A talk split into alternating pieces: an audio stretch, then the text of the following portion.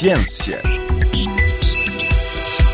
É possível limpar a atmosfera? Foi a pergunta de partida de um evento com o mesmo nome realizado no pavilhão de Angola, no âmbito da COP28, que decorreu no Dubai. A apresentação ficou a cargo de Paulo Magalhães, investigador da Universidade do Porto e diretor executivo da Casa Comum da Humanidade. Em cima da mesa, o problema do CO2 acumulado na atmosfera. Esta é uma apresentação que fala de uma questão estrutural, não é? Todo a atividade humana pressupõe um enquadramento jurídico. E para limpar a atmosfera e, consequentemente, os oceanos, porque, digamos, o, o repositório onde se acumula o CO2, é preciso que aquilo seja de alguém. Porque senão estamos a limpar uma lixeira, estamos a limpar uma coisa que não é de ninguém, ninguém nos compensa pelos benefícios que estamos a fazer a todos, nem gera responsabilidades no fazer os danos. Portanto, para existir organização das relações, e portanto para existir direito, um regulamento, é preciso definir de quem é aquilo. Essa é uma condição básica. E, portanto, o que se passa hoje, precisamente por o clima não ter fronteiras, ser um bem intangível, por isso a gente diz que não ameaça a soberania dos Estados, por ele ser precisamente circular por todo o planeta, não foi aceito como um bem jurídico que é de todos, isto é, como um património da humanidade. Houve essa proposta em 88, foi feita por Malta e foi recusada com base nisso, precisamente porque na altura não se conseguia definir o que é o clima estável ou instável. Estávamos em 88. Hoje já é possível fazê-lo. Isto é, hoje já temos conhecimento científico que nos permite definir aquilo que a ciência chama como o espaço de segurança da humanidade. Ora bem, este espaço não é um espaço físico, é um espaço qualitativo. São nove indicadores que têm que estar com mínimo não abaixo de e não acima de, e se tivermos estes indicadores dentro deste espaço, nós temos um clima estável. Isto é, já conseguimos desenhar as condições que definem esse clima estável. E, portanto, se nós reconhecermos isto como um património da humanidade, este espaço de qualidade, que está dentro e fora de todos os Estados, é distinguir o espaço onde estão as águas territoriais da qualidade bioquímica das águas territoriais. É distinguir a atmosfera, que é o espaço acima das nossas soberanias, da composição bioquímica da atmosfera. São duas coisas completamente diferentes. Eu posso dizer para o avião não entrar no meu espaço aéreo, não posso dizer para as alterações climáticas não entrarem no meu espaço aéreo. É inevitavelmente um bem comum. E se nós reconhecemos isto como um bem comum, isto é, como um património comum da humanidade, nós em cima disto podemos construir uma forma diferente de gerir este bem comum. Aliás, para gerir um bem comum com sucesso, a primeira condição é definir o bem, segunda, criar regras de concorrência entre a provisão do bem e a apropriação. Nós hoje, no Acordo de Paris, porque o bem não está definido é reconhecido, estamos apenas a trabalhar a tentar fazer menos danos. Estamos a trabalhar só com os fluxos. O estoque não pertence a ninguém. Os fluxos é aquilo que é presente e pode ser futuro. E o estoque é o passado. Precisamente, o que está acumulado.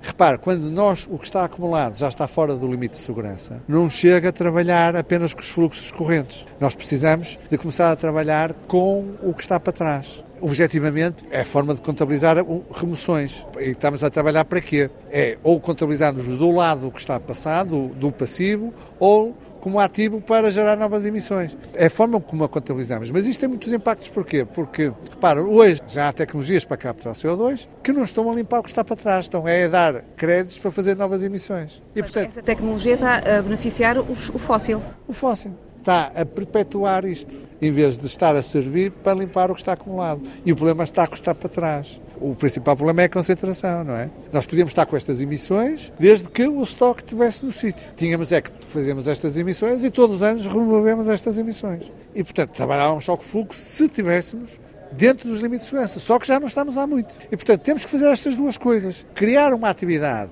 para fomentar a limpeza e, por outro, manter aquela que já existe, de controle dos fluxos. Só faz sentido trabalhar os dois ao mesmo tempo, porque um depende do outro. Trabalhar só um deles, trabalhar só o estoque sem ter em conta os fluxos atuais é um problema. Trabalhar os fluxos sem ter em conta o que está para trás é outro problema. E, portanto, é preciso juntar estas duas abordagens ao problema, criar, digamos, uma economia em torno de limpar o que está para trás, tem que valer por si prestar serviço de ecossistema, que não são contabilizados para dar origem a novas emissões, mas que vão entrar num projeto da humanidade para limpar o que está para trás.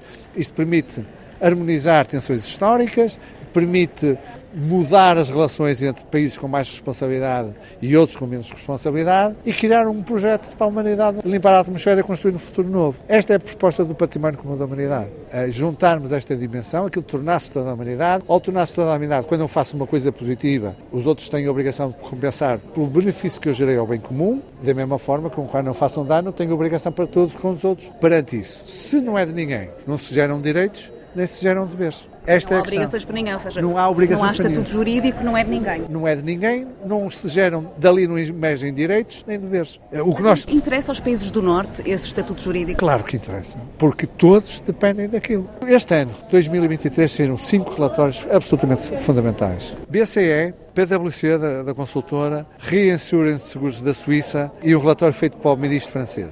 Todos dizem o mesmo. Se não se cumprir o Acordo de Paris, os prejuízos vão ser muito mais do que cumprir. Fica muito mais caro não cumprir. Os prejuízos a médio prazo vão ser brutais em termos financeiros, porque toda a cadeia de criação de riqueza é posta em causa. Como diz o relatório BCE, sem natureza não há economia. E, portanto, os prejuízos vão ser maiores. Vão ser muito maiores e vão cair mais nos países do Norte, apesar de terem maior capacidade em termos de adaptação e mais meios para o fazer, mas em termos financeiros, onde está o dinheiro é onde está o prejuízo. Pode haver mais danos humanos no Sul, por não terem tantas capacidade de adaptação. Os prejuízos financeiros maiores vão ser no Norte. Isto implica um acordo entre todos porque todos vão perder. É uma questão de sobrevivência. Uh, sobrevivência humana, porque humana, vai continuar. O, como é evidente. Como é, já existiu muito antes nós existimos e vai continuar a existir. Esta é o momento em que se começa a perceber que todos dependemos uns dos outros, que só conseguimos um acordo com maior justiça. Começar a limpar o que está para trás permite construir maior justiça entre os povos e permite a ação coletiva. Sem isso não há ação coletiva. E o grande objetivo é que esta questão seja levada à COP30 no, Brasil, no Brasil, liderada pelos países de língua portuguesa.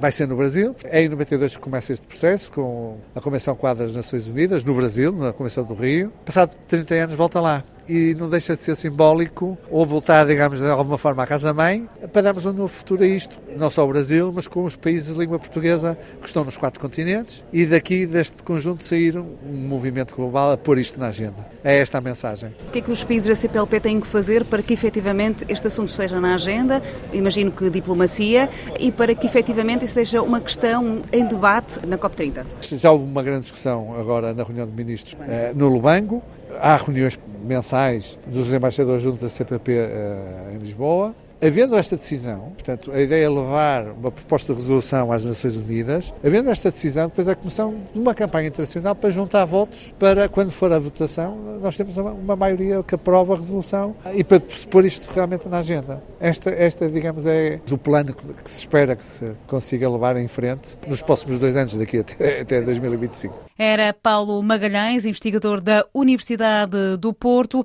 Em Angola, no Lubango, em abril do ano passado, os ministros do Ambiente dos países da CPLP comprometeram-se a considerar a possibilidade de acolher as diferentes percepções dos Estados-membros e dos seus parceiros num debate sobre o clima estável como património comum da humanidade e o objetivo é a introdução deste tema na agenda da COP30 prevista para o Brasil em 2025.